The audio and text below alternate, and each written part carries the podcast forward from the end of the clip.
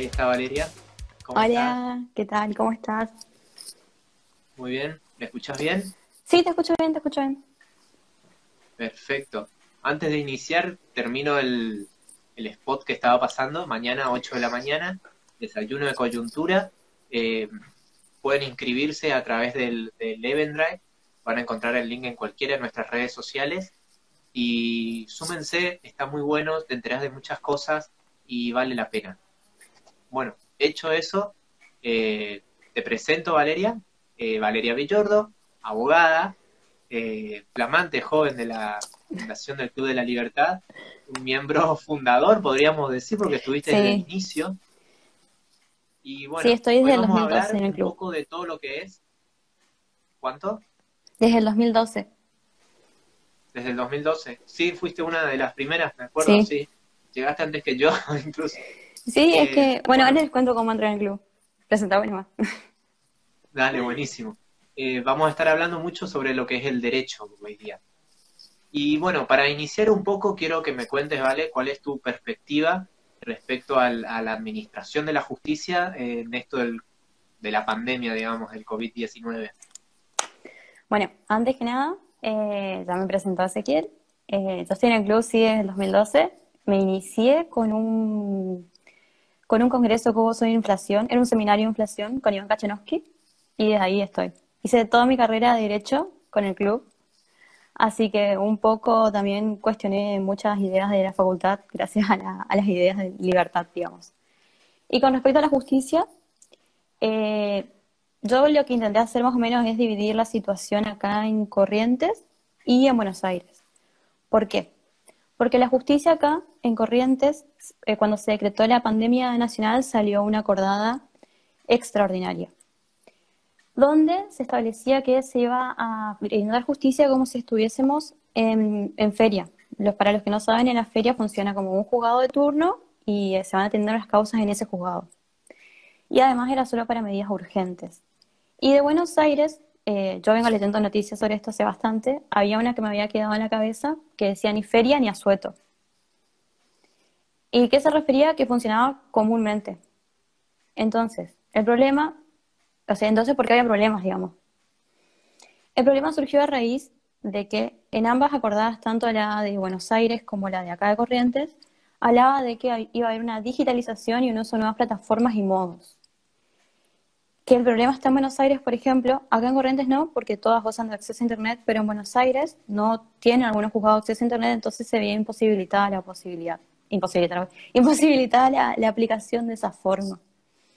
Y entonces lo que se ven afectados son los derechos del libre acceso a la justicia, que no es solamente eh, para lo que es el, abogado, sino para cualquier persona común que goza de ese derecho, está reconocido como principio constitucional, como garantía constitucional nuestra, en el artículo 18 de la Constitución, no solo para nosotros, sino también para las personas que han cometido un delito.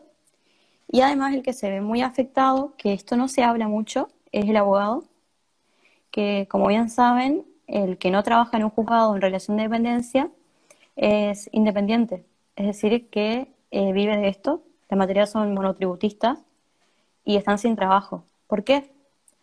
Porque el abogado eh, gana plata con su cliente y vos no podés exigirle a tu cliente que te pague por algo que no estás haciendo. Porque ¿qué es lo que hicieron? Acá suspendieron los plazos. Entonces, ¿qué pasaba? Lo que vos presentaste te dijeron, eh, no, no se va, no, no, se corta la justicia, pero tampoco te corre el plazo. Entonces, bueno, puedes ir a reclamarle a tu cliente que te pague algo que no va ni para adelante ni para atrás. Y solo para medidas urgentes. O sea que si a vos te robaron, no es una medida urgente, no podés ir y así.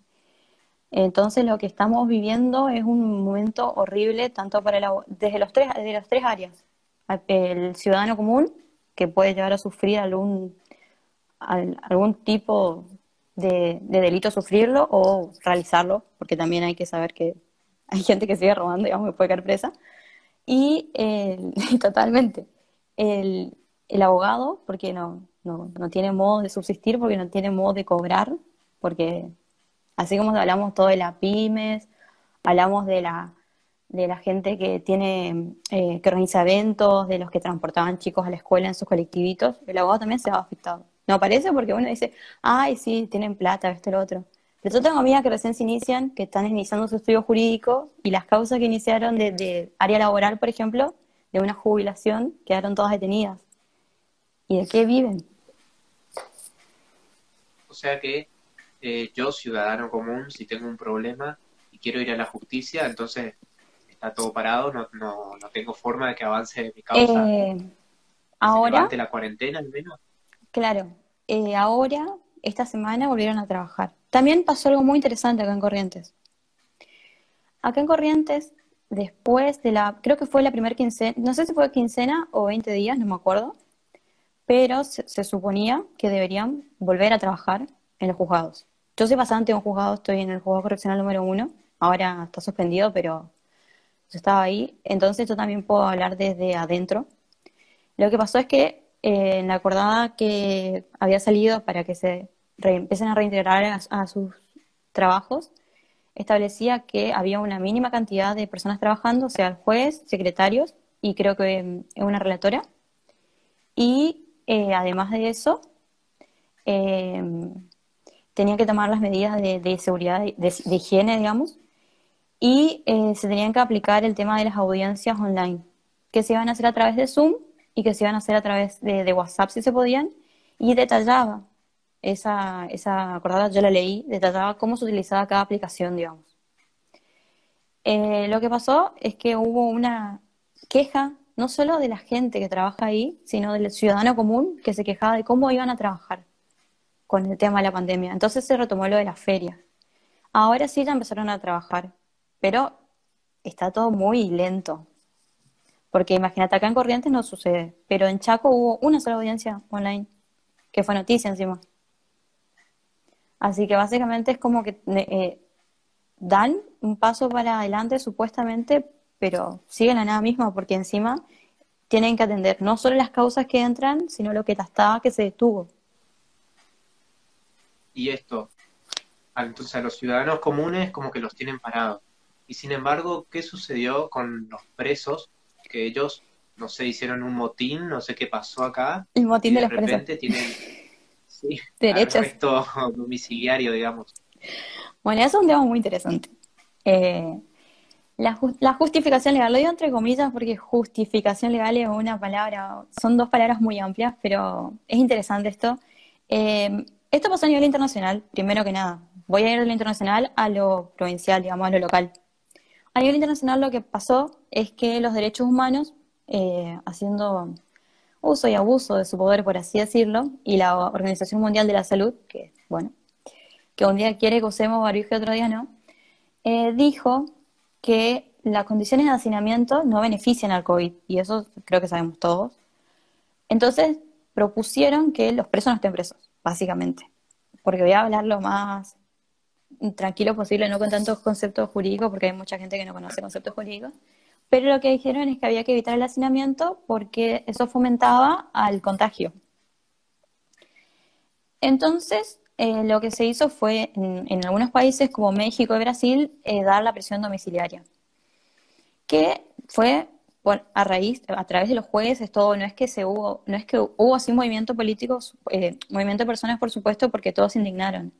Pero en esos países lo que se hizo, Brasil no tanto, Brasil fue más como Argentina, pero México, se, se relacionaron a delitos leves para darle la domiciliaria, o sea, un robo, ese tipo de cosas, delitos leves, eh, alguna medida, que tenga alguna medida de seguridad, este tipo de cosas así nomás. No eran grandes delitos, digamos. Eh, yo lo hablo también un poco como fríamente, porque para mí, siendo no es tan complicado, no es gran cosa hablar de delitos, pero lo digo porque hay gente que después somos hombres como hablamos. Lo que pasó en Argentina es que también habló nuestro presidente diciendo, primero dijo que sí, después dijo que no cuando la gente se enloqueció cuando hicieron cacerolazos en los balcones y dijo que él no podía opinar, que era un tema de justicia. Y acá también se estaba haciendo lo que en otros países se hizo, que hubo una gran preocupación porque a delitos graves le daban la domiciliaria. Eh, a femicidas, a, personas que habían ejercido violencia de género contra las mujeres. Es más, hubo casos que le dieron la domiciliaria y, se fue y violó a la, a la nieta, creo que era, o a, o a, la hija. Después otro que había secuestrado a alguien y quedó libre. Entonces, eso es lo que, lo que se, se, esa es la justificación legal, el tema del derecho humano, la garantía que tiene el preso. Otra cosa que hay que saber a la hora de hablar de esto es que nuestro país tiene un sistema garantista. Eh, y entonces, lo que, lo que yo estoy de acuerdo realmente es con lo que había dicho Valdés, pero no porque sea partidaria de él, sino porque lo escuché en una emisora de radio, donde le preguntaron acerca de esto y él dijo que no tenía nada que hablar, que eso se encargaba la justicia. También hay que aclarar que en Corrientes la justicia no, no aprobó lo de la prisión domiciliaria, que eso era lo que pedían los presos cuando se amotinaron, junto con sus familias, porque hay que decir que la familia de los presos estaban afuera sin permisos. También que es otra historia que no sabemos cómo hicieron para llegar ahí. Y que eh, después le volvieron a preguntar qué haría él si él fuera juez y tuviera que decidir. Y él lo que había dicho es que si hubiese un caso, hubiese que aislarlo o aislar a un grupo de presos, porque es verdad lo del hacinamiento, él como propuesta lo haría, por ejemplo, en un club. Entonces dice, bueno, es, eh, no sé, supongamos que es la, la, parte, toda la parte de violadores, bueno, todos, eh, no hacinados, sino todos en cuarentena, en determinado lugar, con policía, como corresponde, digamos. Porque ya hay que asumir que el error está desde el vamos de, de tener las cárceles hacinadas, de tener superpoblación de presos. Entonces, si tenemos ya un problema, vamos a, dentro de eso, hacer esto. Pero darle la domiciliaria a una persona que violó no es lo que corresponde. O sea, eh, ahí no, no, no, me parece que prime el derecho de, O sea, yo entiendo que es una cuestión de, de valores con respecto a los derechos, cuál derecho está por encima del otro, pero no, no es así. Esa es mi opinión. Pero esa es la justificación legal, es la lo, lo, garantista que, que es nuestro, nuestro Estado con respecto a los derechos de los presos. Bueno, les recuerdo a la audiencia que puede hacer preguntas si lo desea. Mientras tanto, te pregunto yo, eh, vos hablaste de que la familia de los presos ha estado afuera, digamos, caminando libremente, sin permiso y sin nada. Eh, ¿Qué pensás que sucedió ahí? ¿Por qué a ellos no se los castiga y en cambio a otro trabajador que se va a su ambiente de trabajo, sin embargo tiene que tener los permisos, los barbijos y toda la cháchara esa? Sí, la, la verdad, eh, yo no sé si, o sea, no, no, no entiendo el por qué eh, hay tanta libertad con respecto a algunas personas y con otras no. Eh, lo que sí sé es que esa, a la familia esas la, creo que los llevaron de demorados a una comisaría un par de personas porque se pelearon con la policía. Eh, pero eso sí, no hubo como explicación ni salió en algún medio, que yo sigo buscando, el por qué no le, no, no le impusieron, o capaz, o capaz sí hubo, pero no se supo, algún tipo de, no, no sé si de pena, pero por lo menos eh, alguna medida acerca de la situación de que ellos se movilizaban como si nada. Eh, no, no, no, no, le encontramos explicación, ni siquiera charlando con mi familia, a cómo ellos pudieron llegar desde su casa hasta ahí, porque no se puede, no se podían ir los presos, así que tampoco se podía poner como justificación eso en el permiso. Eh, la verdad que lo que creo, por supuesto, me genera indignación más que nada, y lo que puedo decir es que parece que al, a la persona común o normal, por así decirlo, que cumple con lo que tiene que hacer es a la que más la privan de. Y todos nos hemos afectado acá de la privación de nuestra libertad por un decreto de necesidad y urgencia. O sea, hay que ser consciente de eso también. Que si va a reclamar uno por la libertad de preso, nosotros podemos salir a reclamar. Aparte, eh, no sé, ¿qué, qué, qué, quiénes se creen ellos para decidir sobre la libertad de sus familiares y todo ese tipo de cosas? Y te pregunto, Eso pues tienen eh, demasiado... Eh, ¿Eh?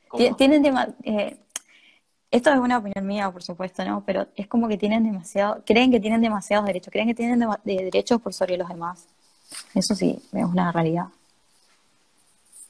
¿Y vos crees que esto se debe a la política garantista que se aplicó en el país por parte la de eh, Bueno, ahí vamos a la parte de los detenidos, o sea, de los presos. Eh, sí, Primero, yo, con respecto a las familias, me refiero a todo lo que es política pública, social, que con respecto a lo que la, el derecho que se creen que tienen por encima del que trabaja, porque ellos no trabajan y ya sabemos toda la historia.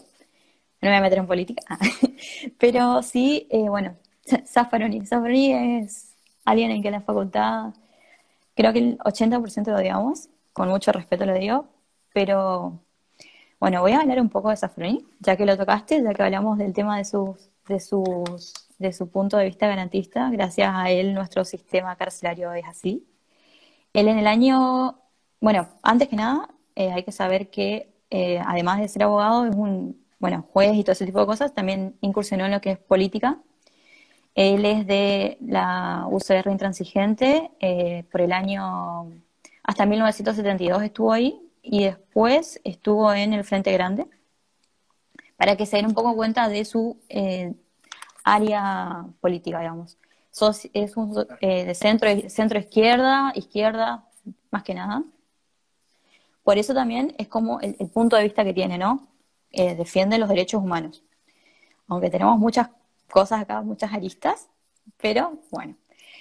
Él lo que hace en el año 1973 es sacar su, famoso, su famosa teoría del delito, que es muy conocida, que los que estudian derecho la saben, la conocen y saben que es horrible estudiar ese libro porque no se entiende nada. Después sacó sus manuales. Pero ¿qué es lo que hace ahí? Ahí lo que él hace es criticar el poder punitivo del Estado y habla de las consecuencias negativas que tiene en los derechos humanos. Lo que él dice es cómo sufre el preso el hecho de estar encerrado en la cárcel por el poder, eh, de, el poder de la pena que aplica el Estado, digamos. Las consecuencias que sufre él. Eso es lo que habla en términos generales. Ahora, eh, siguiendo lo que vos me preguntaste de las garantías, es por qué eso impactó tanto que hasta hoy en día lo seguimos teniendo. Eh, como fue en el año 73, eh, y después fue, bueno, el gobierno de facto fue en el 76, y en ese tiempo fue como que él alcanzó mucha popularidad con esa teoría, porque habló del poder punitivo del Estado, y fue como el auge o la, revolución social de los derechos humanos. Cuando más que nada la gente se encontraba sensible y el derecho a la vida y el derecho a vivir y el derecho, te dije dos veces mismo, derecho a la salud, eh, derecho al, trabajo, eh, derecho al medio ambiente, todo ese tipo de cosas. Entonces fue como que fue, eh, fue cobró mucha fuerza, mucho impacto. Es como que la revolución de los derechos humanos a esa teoría le dio mucho poder. Y también él se pasó hablando de eso y explicando por qué también había que conseguir. En ese momento, en esta época, no es que no se lo consideraba persona, pero se lo tenía menos al preso. Creo que todos sabemos eso. y y con esta teoría lo que se quería mostrar era que el preso podía ser reinsertado en la sociedad. Se lo, él podía recapacitar. Entonces, él decía que con estas nuevas medidas se podía dar la reinserción social. ¿Qué quería decir esto? Que no iba a ser discriminado. Que, que gracias a estas, estas nuevas garantías, él, podía ser escuchado en un juicio. Eh, son, son del artículo 18 de la Constitución, pero además podía trabajar, podía tener salidas transitorias, eh, podía estudiar. Hay, creo que hay infinidad de presos que son abogados y de otras carreras también, pero abogado más que nada porque es una carrera que se la puede hacer bastante libre, toda libre. Eh, y el, el, señor este es pionero en la explicación del, genocidio del año 1976 integró la Cámara Internacional de Derecho, eh, integra la Cámara, la Cámara, la Corte Internacional de Derechos Humanos desde el año 2016. Y también fue interventor, se llama interventor, no director del INADI, que a él lo pone eh, de la Rúa, en ese lugar. Y él, cuando fue juez eh, de, la, de la Corte Suprema de Justicia, a él lo, lo, nominó Néstor Kirchner. Hay que también agregar que siempre es amigo de la política de turno, que eso también te da otro lugar. Y un dato de color, porque es fanático de los derechos humanos y de defender los derechos humanos, hay que agregar que tuvo un pedido de juicio político en el año 2011 porque en la mitad de sus propiedades eh, se prostituían y él era el jefe ah. de su, de su, de, su negocio, digamos, sí. Eh, o sea, es, es por una cuestión socialista más que nada que... Claro. Y decime, eh, este garantismo, digamos, ¿se extendió a otros países? ¿O es solo propio de Argentina? No, eh, en todo, no en todos los países, pero sí se extendió a nivel internacional. Es, con el tema de, la, de, los derechos humanos, eh, con la Carta de 1949 ese tipo de cosas, eh, no sé si, bueno, todos saben de la Declaración Internacional de Derechos Humanos, de los pactos internacionales de derechos humanos, todos sabemos, porque todos alguna vez lo leímos, sabemos que están protegidos nuestra Constitución en el 75 y CISO 22, que están descritos muchísimos, y eh, desde la, creación de la Carta de, de los pactos internacionales es que se generó este, este sistema garantista y que en muchos países eh, se, se, aplicó, pero a nivel internacional es increíble. La, la zona así de Asia o de África todavía no, tienen más un sistema abolicionista, que es en donde más existe la pena de muerte también, y que tienen penas de muerte por, por delitos comunes, como por ejemplo el ser homosexual, como por ejemplo el, el adulterio, tipo, por eso eh, tienes pena de muerte, digamos. En, y Estados Unidos es un país especial porque Estados Unidos, si bien tiene un sistema garantista, ellos también eh, tienen otro, eh, tienen rastros abolicionistas, es como que tienen un mix, pero son lugares especiales, digamos. Pero sí en todo lo que es eh, América Latina, sí, es algo que, porque la sociedad confía plenamente en los derechos humanos y si bien hoy en día eh, se cuestiona mucho, tipo, dicen que tiene que morir el que roba y todo ese tipo de cosas que estamos acostumbrados a escuchar. Hay un gran porcentaje que, avala el exacerbo en derechos, digamos. Pero sí hay que ser consciente también, esto lo digo desde el punto de vista de abogada, y no lo digo personal, sino desde el punto de vista objetivo, eh, tienen derechos también, hay que ser conscientes porque son personas. Tampoco podemos estar porque vos decidir sobre la vida del otro, está en el mismo pie, estás, estás queriendo equilibrarte a lo mismo que el otro, o sea, que el preso decida por la vida de vos, bueno, yo decido por la vida de él. Que es una teoría, de, la, es uno de los fundamentos de la teoría que está de acuerdo con la pena de muerte. Es, es un tema, el garantismo.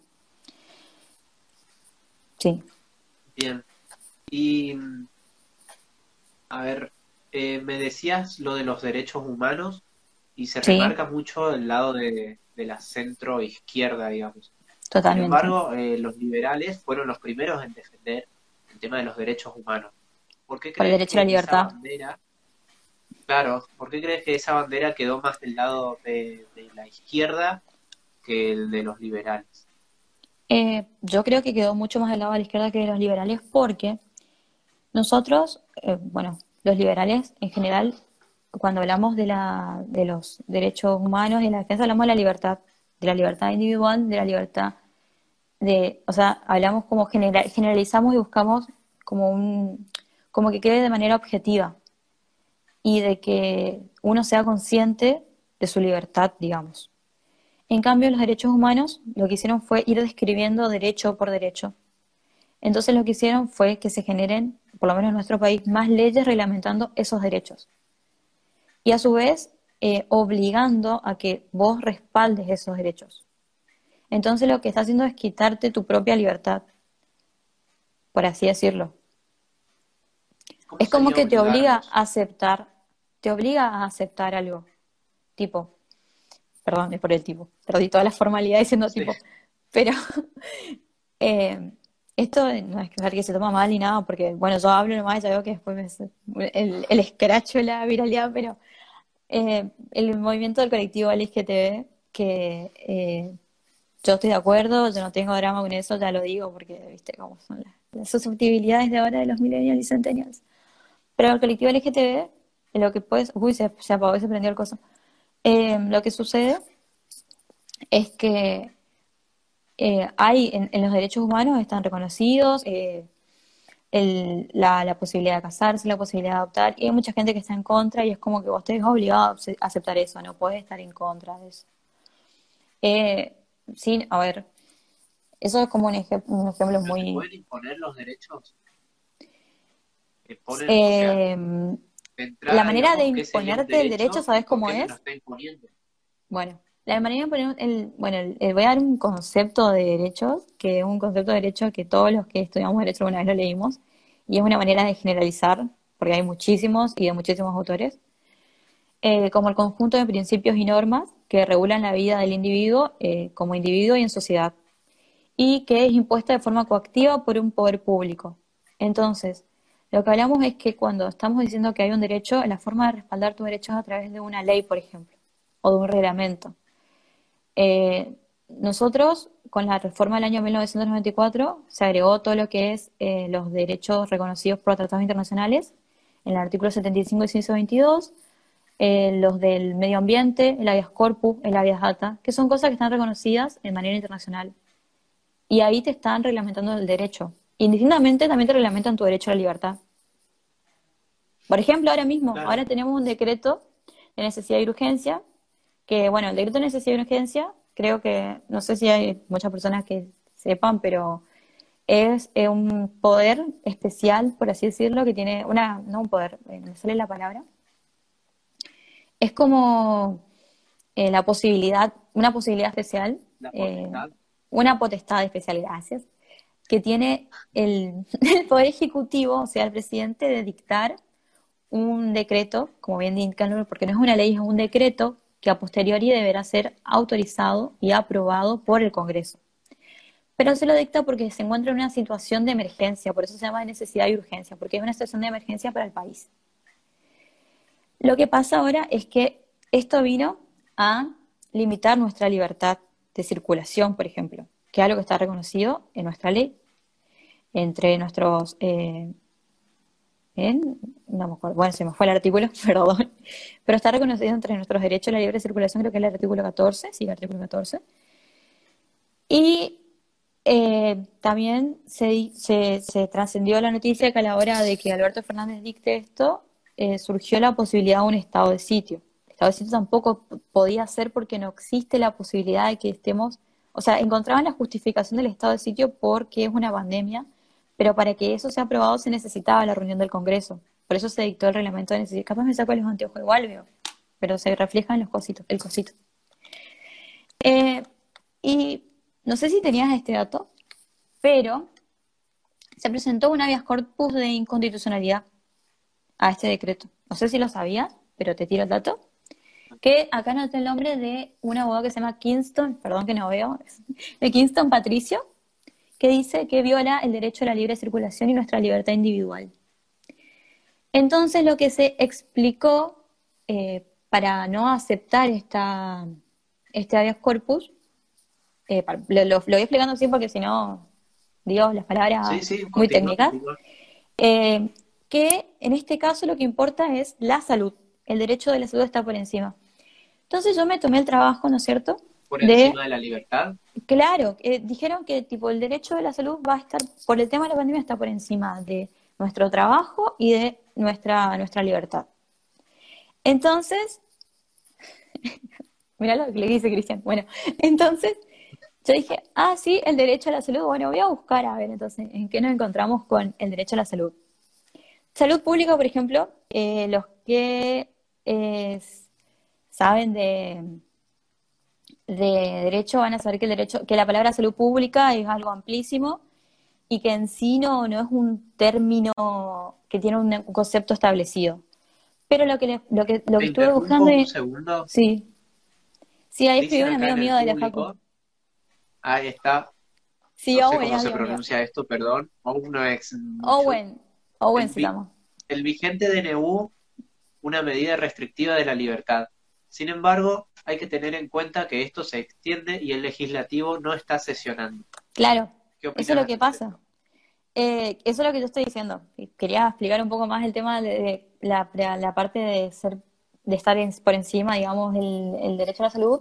Pero eso es lo que yo dije, que a posteriori de que se dicte el decreto de necesidad y urgencia, tiene que sesionar el, el Congreso para que se apruebe, digamos. O sea, eh, dura un plazo determinado y tiene que sesionar el Congreso, que supuestamente el periodo es de 10 días nomás, pero acá seguimos sin el Congreso sesionando, que gastó, hay que decir también esto, gastó una cantidad de plata en unas pantallas que no funcionaron, la sesión se dio de baja y encima, si se supone que están en cuarentena, yo no me explico los 50 ausentes que hubo, están durmiendo la siesta. Encima. 50 ausentes hubo, yo no, no me explico, o sea, estamos todos en nuestra casa, pero 50 ausentes había. Y bueno, averiguando el derecho a la salud, yo dije, bueno, vamos a ver qué encontramos.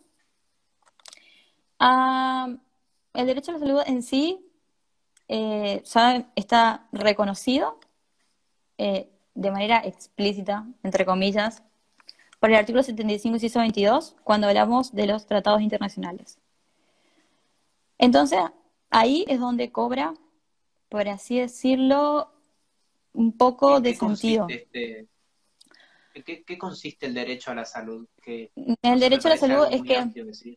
Sí, es que es muy amplio decir el derecho a la salud porque en realidad lo que hay es un concepto de salud que eh, no me lo acuerdo en este momento, pero en algún momento estudié, eh, porque surge la OMS.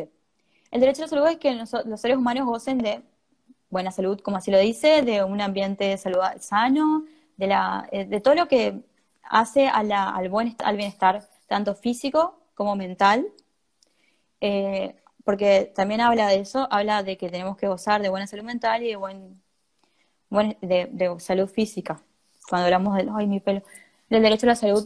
Y, eh, sí, y supuestamente, si haciendo una super interpretación, lo que yo entiendo al denegar la inconstitucional, el habeas corpus, es que dicen que como el derecho a la salud está en el artículo 75, inciso 22, que cuando nos referimos a esto, hablamos de eh, la OMS, y la OMS lo hablamos dentro de la Declaración, de la Declaración Humana de Derechos, la, la Declaración Universal de Derechos Humanos, ahí recién podemos hablar de que está por encima de todo porque en la pirámide de Kelsen, los que estudian derecho saben, los tratados internacionales están por encima de nuestra constitución.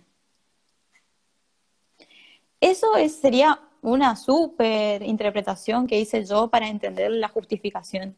Porque en sí, por ejemplo, nuestra constitución no está reconocido explícitamente. Podemos hablar del, artículo, del artículo 33, donde eh, se habla de que no se puede ir en contra de derechos que están reglamentados, que sería implícita el reconocimiento. Pero explícito es eso. Después lo que tenemos de salud en nuestro país, que habla del concepto de salud de la OMS, eh, así como estaba explicando, de la buena salud, del ambiente y todo ese tipo de cosas, es cuando hablamos de la ley 23.661 y sobre todo el artículo 22 que habla de, eh, no específicamente, pero habla de la buena salud y, que y, habla un poco el tema de las, de las pandemias, algo de eso. Muy bien, no me acuerdo, pero lo leí. Y también hay que tener en cuenta que es un dato muy interesante del, decreto de necesidad de urgencia, que eh, no te pueden llevar preso. O sea, no te pueden llevar preso, pero vos lo puedes denunciar, porque se ve penado por dos artículos del Código Penal, el 205 y el 239. Entonces ahí va la vuelta de roja que hacen. Que esto, nosotros, ah, los que sabemos derecho, eran que, nosotros, que siempre dicen que los abogados son todos mentirosos, que analizan demasiado las cosas. El 205 dice, habla de el desacato a la autoridad pública. Entonces vos podés, o sea, te pueden demorar porque el policía te dijo, volvé a tu casa o ponete el barbijo o vaya a saber qué te puede decir, y vos no le hiciste caso, ahí te pueden demorar. Y el 239 habla de no cumplir con las medidas tomadas en caso de epidemia o pandemia del Código Penal. Ese, eso es lo único que encontré que era así, tal cual, escrito en nuestra ley, que a alguien se le ocurrió en el 1938, creo que es el, el Código Penal. Ay, se me fue, siempre lo digo, pero me olvidé. De, allá se le. No, 1942. Eh, se le ocurrió decir eso. Te pregunto porque hay, algo que no me está cerrando acá. no eh, tenemos concepto de derecho a la salud. El concepto este de la ley eh, que vos nombrás, que habla sobre el derecho a la salud, está por debajo de la Constitución. Sí, es una ley nomás. Tiene más fuerza que el, que el decreto de la Constitución. Eh, sí. El artículo, perdón, no el decreto. La, eh, lo, lo, o sea, ese es el tema. Acá hay toda una ensalada de, cuestiones legales porque hay mucha laguna legal. Porque específicamente, o sea, explícitamente nuestro, el derecho a la salud está reconocido a nivel internacional, por los tratados internacionales, por así decirlo, básicamente. Y dentro de la Constitución no hay ninguna... Tratados, claro, por estos, por, estos, tratados... tratados internacionales la ley toma fuerza de, Sí, ¿cómo decirlo? ¿La pone indistintamente, al mismo nivel que la Constitución? claro, eh, por encima, porque el Tratado Internacional está por encima de la Constitución. Indistintamente, el decreto de necesidad y urgencia eh, tiene fuerza, no es, nunca es con- es inconstitucional, digamos.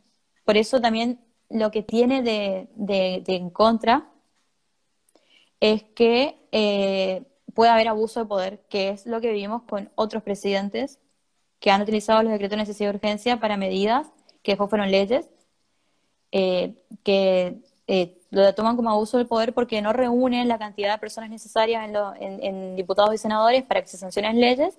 Entonces declaran un decreto de necesidad y urgencia con eh, la con como utilizando como justificativa la crisis económica, por ejemplo. Claro. Veo acá una reflexión, otra vez. Sí, es lo que yo estoy diciendo. comentario. Owen habla de, yo, yo te leo si querés, dice que la medida restrictiva es desde el punto de vista, es desde el punto de vista constitucional totalmente legal. Sin embargo, hay varias incongru- incongruencias legales. El DNU se, sir- se sirvió de las lagunas legales, que es lo que estoy hablando de los derechos humanos, y que es totalmente legal porque sí está permitido. Eh, cumple con los requisitos porque eh, hay un, un- hay una eh, emergencia, digamos, eh, no, me acuerdo tal cual como dice la Constitución en este momento, y no me voy a levantar a buscar la Constitución, pero cumple con el requisito de la emergencia que tiene que haber para que se aplique. Eh, o, si- o situación de guerra, creo que es la otra situación, o son en estado de sitio, pero se cumple con el requisito necesario para que se cree. Ahora, lo que está pasando es que hay demasiadas lagunas legales con el tema del derecho a la salud, con el derecho al trabajo, por ejemplo, que el derecho al trabajo, eh, como Hoy creo que me preguntaste algo del derecho algo del, del trabajo y yo te dije, el derecho al trabajo sí tiene muchísima más eh, como fuerza legal, tiene mucho más configuraciones. Acá dicen Y- entre el público. Sí, es otra amiga mía. La- son todas amigas mías, Laurita. La, Laurita, Sí. Los tratados internacionales tienen igual jerarquía que la Constitución Nacional. Es superior a las leyes federales y locales. Correcto. Claro, eso, por eso, por eso ahí va la laguna legal con respecto a la ley 20 23.661, que esa es la ley de la salud. Esa es una ley que habla de la salud acá, en Argentina. Que no sé si con Laura tuvimos que hacer algo con esa ley, un trabajo creo. Te pregunto porque eh, yo estoy acostumbrado en Argentina a escuchar tengo derecho a, eh, Sí, tengo derecho a, tengo derecho a, y las obligaciones no sé dónde están, pero los derechos siempre aparecen. en el Código Civil. Ah, las obligaciones están en el Pero- Código Civil. Eh, ¿Cómo puedo definir, cómo puedo darme cuenta qué es realmente un derecho y qué, qué no, digamos, porque me, me han Uh, impuesto tantas cosas como derecho que me hace dudar. Bueno, eh, mm, a ver, ¿qué te puedo decir? Eh, uy, mi pelo, de vuelta, no importa.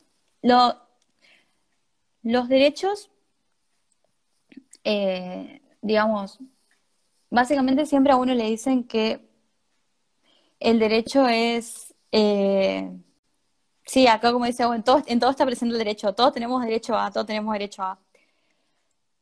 Es más fácil, yo creo que no, no es, no hay un modo de explicarte cuándo es derecho y cuándo no, porque considerando todas las libertades que también tienen sus propias restricciones, ¿no es cierto? Pero considerando todas las libertades que existen, es como que constantemente uno está en, tengo derecho a, por ejemplo, en este momento los que están en el vivo tienen derecho a preguntarme, a retrucarme, a agregar comentarios, porque si no yo le estoy, o vos le estás restringiendo su libertad de expresión, por ejemplo. Pero a su vez, yo tengo, tengo, el, de- tengo el, el derecho de contestarles eh, y ellos tienen el derecho de escribirme. Pero hay un deber o una obligación que tienen que cumplir, que es el de no faltarme el respeto, por ejemplo. En realidad me puede faltar respeto tranquilamente porque hay un comentario y si tiene un, un bot, me puede escribir de un bot y listo, cagamos. Bueno, uy, perdón, listo. Ya está, no puedo decir nada porque... Pero se supone que deberían tener el deber o la obligación de no faltarme el respeto. Se supone, por ejemplo, en este momento, a ver, eh, sí, se dice que el derecho termina donde empieza el del otro. Eh, sí, esa, esa es una frase retrillada que también la hemos usado una cantidad y después con el correr del tiempo te das cuenta que no necesariamente tu derecho termina donde empieza el del otro, porque capaz tenés otro derecho eh, y el otro tiene una obligación por ese derecho. Pero, pero sí eh, creo que es una cuestión de, de, sí, de llevar y traer, digamos. Uno tiene un derecho, pero ese derecho que tiene también eh, conlleva una obligación. Es más fácil pensar qué tengo que hacer para tener, digamos, o qué no tengo que hacer para no tener. Es mucho más fácil pensar desde el punto de vista de una obligación o de, o de un deber que estar pensando qué es derecho. Porque si no vas a decir todo el tiempo que tenés derecho a, digamos, no sé, eh, yendo al extremo, uno puede decir que tiene, si no existieran, digamos, las leyes penales, podría decir yo tengo derecho a matar, total no me van a hacer nada. Por ejemplo. Pero vos decís... Yo, por ejemplo, me refiero a cuando me dicen tengo derecho a expresarme y van y me cortan la calle. Bueno, el derecho, el derecho, a huelga, el derecho a huelga es un tema. El derecho a huelga, eh, la gente piensa que eh, ir a cortar la calle es un derecho, pero vos te estás eh, metiendo con los derechos de las demás personas en ese momento. En realidad la huelga, si, no sé, yo, bueno, yo leí de dónde surgió el tema de la huelga y todo eso, surge desde la huelga no necesariamente incluye cortar calles, la huelga es parar la huelga, el trabajo. La huelga es parar el trabajo, es que vos, por ejemplo, vos estás en una en un supermercado y digas, no, en la caja del supermercado digas, no, yo me quedo acá sentado, no voy a picar más, digamos, no voy a ordenar más los productos. Eso sería en realidad una huelga, estar en tu lugar de trabajo y dejar de hacer lo que estás haciendo. En los comentarios, claro. Sí, estoy leyendo. interrumpo un segundo, dice en los comentarios Rodrigo Mancuelo, eh, relacionado con los derechos naturales. Salió acá un contratista a lo loco. claro, los derechos están relacionados con los derechos naturales, pero eh, hay, hay derechos que fueron surgiendo por revoluciones sociales, como el derecho a trabajar y ese tipo de cosas. Eh, el derecho a la salud, el derecho a la vida, el derecho a la libertad, esos son derechos que son de derechos naturales.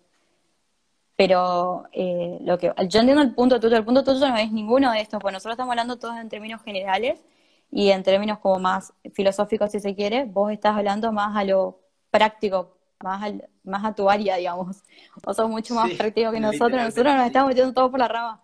Pero sí, yo te entiendo. Es lo que se está refiriendo, es tipo, ¿por qué? O sea, ¿en dónde dice que yo tengo derecho a trabajar? Eh, porque el, derecho al trabajo es un trabajo, por ejemplo, o un derecho. Eso se está refiriendo. todo lo que, todos los abogados Yo tengo derecho a trabajar bueno, pero yo no tengo la obligación de darte el trabajo. O sea, estamos ahí en esa discusión. Claro, ahí la ahorita está explicando lo que tú te estaba diciendo de la abuela, que no hay, que lo de cortar la calle está mal, que es una transgresión en el derecho del otro, porque está privando el derecho a circular libremente. No solamente el derecho a circular libremente, un millón de cosas más. Pero eh, es lo que estábamos hablando. Bueno, lo de trabajar, eh, te puedo decir que el derecho del trabajo está reconocido a nivel internacional desde la, Declaración Universal de Derechos Humanos en el artículo 23, cuando se dice que toda persona tiene derecho al trabajo. Después se reconoce en el Pacto Internacional de Derechos Humanos que los estados que eh, pertenecen al pacto le reconocen el derecho a trabajar. Y en nuestra Constitución se reconoce en el artículo 14 y 14 bis, porque el artículo 14, el primero, cuando dice que todos los habitantes gozan de los derechos conforme las leyes que reglamenten su ejercicio, a saber de trabajar, es el primero de todos. Que ahí es donde está la libre circulación y todo ese tipo de cosas, que es lo que se cuestionó en el habeas corpus. Y en el artículo 14 bis lo que hace es reconocer. Porque esto, esto es importante aclarar, porque hay mucha gente que dice que lo del trabajador está en el artículo 14 bis, y en realidad está reconocido en el 14 y en el 14 bis se describe. ¿Por qué? Porque en el 14 bis lo que está en el primer párrafo es el trabajo digno, que explica cuáles son los derechos del trabajador. En el 14 te garantizan el trabajo y en el 14 te explican. Esto no va a ser para nadie no va a ser para nadie ver lo que va a explicar ahora. lo que es trabajo digno? Bueno, el trabajo digno es en buenas condiciones, el igual remuneración por igual tarea, eh, las vacaciones.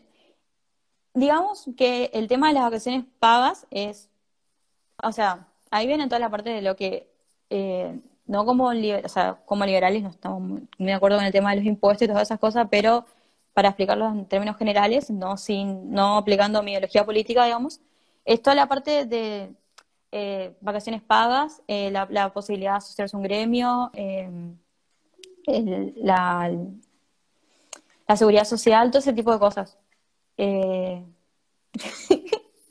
me mató ese comentario cómo carajo hacen los abogados para... Acá Rodrigo si supiera, si supiera que no, que no sabemos todos los sabemos artículos de constitución, artículos de código civil, artículo de código penal, artículo de código procesal civil, artículo de código procesal penal, código aduanero, código de navegación, eh, leyes de parte de leyes de concursos y quiebras, leyes ambientales, o sea, todos se piensan que una carrera eh, bastante de fiesta y todo ese tipo de cosas, pero porque tengo te aprendes muchísimo. estudian abogacía y se saben todos los artículos. Yo no sé cómo sí, no, habré repetido artículos con mis, con mis amigas. Si Laura no se acordará de las veces que estudiamos, que estudiamos el último parcial de comercial, Dios mío, bueno.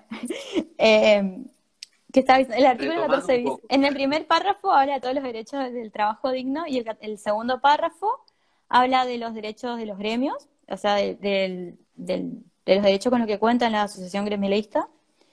Y el tercer párrafo habla de la seguridad social, que estaríamos refiriéndonos a las obras sociales, por así decirlo. Ahí la ahorita se está acordando de todo eso. Y jamás, a otro comentario interesante, jamás vieron las crisis que tenemos en cada parcial. Yo solo quiero decir que también para, eh, hay una materia que nuestra que se llama internacional, eh, derechos, derechos humanos, que tenemos que aprendernos cosas de los tratados internacionales, por eso también me acuerdo más o menos algunos artículos y cosas así. no, no, es tan fácil como parece, bastante sufrido. Hemos tenido muchas crisis existenciales y ni les digo con navegación, navegación aprendemos la parte de los buques, chicos, no es que estamos ahí aprendiendo tipo, ay, un barquito, no, ni siquiera. Lo primero que llegas y te dicen, no, no, es, un no es un barco. Toda carrera tiene sus complicaciones, digamos. Sí, no. Y bueno, volviendo un eh, poco al tema de los derechos, te voy a hacer una pregunta que, que, puede ser... Eh, que puede ser, me voy, me levanto y me voy. les dejo acá con mi cartel que pueda hablar por mí. Buenísimo, veo de acá el cartel. Pena de muerte. A favor, en contra, eh, argumentos. a favor y, uh, argumentos bueno. en contra. Eh, voy a dejar mi opinión para el final porque tengo ahí opiniones encontradas de, todo tipo. Pero bueno, más o menos, esto no es algo que hablemos mucho en la facultad. Creo que si hablamos de pena de muerte es porque alguno se sentó a investigar o quiso saber. Eh, yo no leía nada de la pena de muerte desde hace un montón, porque creo que me interesé cuando estuve dando penal, así que tuve que leer un poquito y y, y, reabrir mi, mi, mente, digamos, con el tema de los presos me puse a leer todo esto de vuelta, eh, porque eh, si bien estoy en la parte correccional, pero es correccional y menores, chicos, no hablamos de pena de muerte ni a palo. Pero bueno, eh, hay dos teorías, las, las anoté más o menos porque la verdad que... ay, justo se me bloqueó la computadora, ya está. Hay dos ramas. Está la que está a favor y la que está en contra, que son en términos generales, porque en realidad cuando hablamos de la pena de, la de, pena de muerte, tenemos eh, abolicionista, relativamente abolicionista, tipo, es como que hay cinco tipos dentro de cada tipo. Así que les voy a hablar en términos generales. Y. y. Eh, no, perdón, me río por los comentarios, me hacen reír. Son, son fantásticos los comentarios. Sí. Eh, fui muy fan de los comentarios del, del vivo Encima mis amigos que se coparon y están, me están escuchando. Ah, eso porque hace mucho no me ven, porque si no antes se cansaba de que les hable tanto. A favor tenemos la justificación, bueno, la pena de muerte a favor, ya sabemos de qué, a qué se refiere, no tengo necesidad de explicarlo.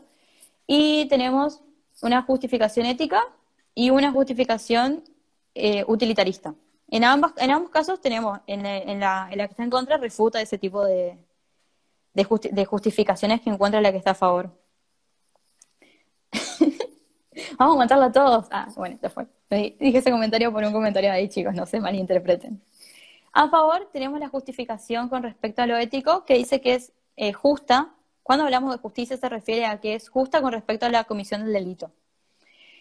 Y acá tenemos un tema, que un poquito más adelante les voy a decir, pero hay un tema por, por, la, por los delitos que se toman como eh, delitos capitales, se llaman los, de, o pena capital, se llama, es el nombre en general que recibe la pena de muerte, también lo había notado y me había olvidado que lo noté. Y eh, podemos decir con respecto a la justificación, que hacen justicia, como quien dice. ¿Viste? Ahí están diciendo que me extrañan, es por eso, porque yo les hablo, yo hablo una cantidad, vos también te sabes que hablo una cantidad. Sí, totalmente. Y también tenemos una parte eh, moral. ¿Por qué moral? Porque hablan de que es la defensa de la víctima, que las víctimas que sufrieron, digamos, eh, moralmente prefieren que esa persona muera. ¿Sí? Es medio raro, pero es lo que tenemos. Y, ética, y, la ética.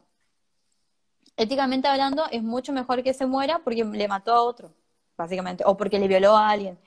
Eh, esta, la parte de la justificación em, que se refiere, eh, que se refiere a, la, a lo que es eh, ético, moral y justo, para mí va mucho más a la parte de delitos graves o gravísimos, no tanto a la parte de delitos leves. Eh, que en, países, como bien dije hoy el ejemplo, en la zona de lo que es Arabia y esos lados, hay delitos graves a los que se le, se le aplica la pena de muerte, que por ejemplo es ser homosexual. O el adulterio, que ni siquiera acá es ya de motivo de divorcio. Sí. y después... claro, viendo un poco el lado de Oriente, eh, sí, el, por cualquier cosa medio que te pueden llegar a cortar. Sí, no, ahí te matan por cualquier cosa. Eh, aparte, ellos siguen utilizando métodos de tortura. Estados Unidos, ¿no?